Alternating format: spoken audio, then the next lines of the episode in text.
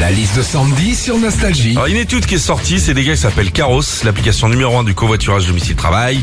Nostalgie est dans le top 5 des radios les plus écoutées à plusieurs pour aller au boulot. Qu'est-ce qu'on vit quand on fait du covoiturage, Sandy Ben déjà, faut bien se mettre en tête que tu sais jamais sur qui tu vas tomber en covoiturage. hein. Tu peux tomber sur un gars cool, comme sur un gars relou, comme aussi ça peut arriver parfois sur un mec qui critique tout et qui est pas très très aimable. Alors dans ces cas-là, c'est ce qu'on appelle tout simplement du convoiturage. hein.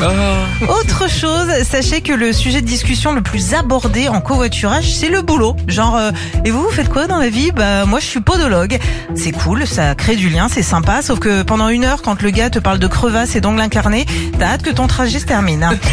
Enfin, quand on fait du covoiturage, une fois la course terminée, on se met des notes et des commentaires sur le site par lequel on est passé.